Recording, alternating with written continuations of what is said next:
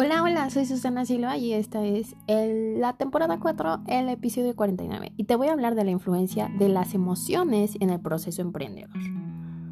La inteligencia emocional es la capacidad de gestionarnos a nosotros mismos y nuestras relaciones de forma eficaz.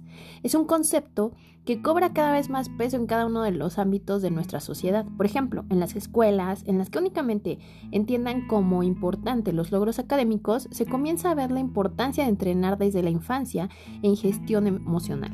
Y en las empresas se buscan candidatos para sus procesos de selección preferentemente por sus habilidades y competencias, incluso muchas veces por encima de sus conocimientos.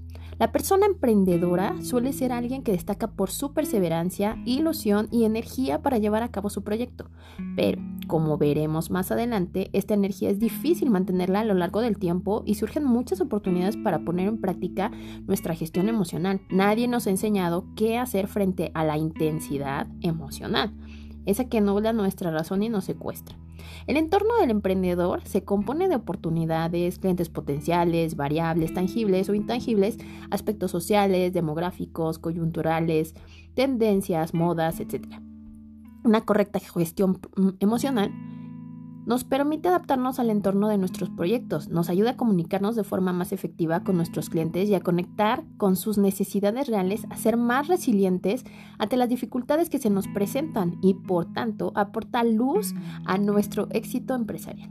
Por el contrario, personas con baja inteligencia emocional son más propensas a potenciar emociones negativas, intensificando sus miedos y bloqueos y como consecuencia bloqueando sus proyectos empresariales. Diversos estudios hablan de éxito empresarial ligado a la inteligencia emocional. Cuando comenzamos a desarrollar nuestro proyecto, podemos tener incluso la falsa creencia de que si contamos nuestra idea nos la robarán, como si lo más fácil fuera llevarla a cabo.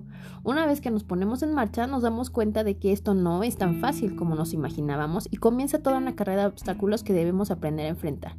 Es muy difícil poder separar el mundo profesional del personal y viceversa. Cuando tienes problemas a nivel personal, esto afecta tu rendimiento profesional, pero cuando tu empresa va mal, mina tu, tu vida personal. Por ello, es súper importante que te conozcas y aprendas a gestionar de forma efectiva tus emociones para poder llevar tu proyecto al máximo nivel. Espero que te haya encantado, soy Susana Silva y este episodio lo dedico a mi madre. Que tengas un excelente día.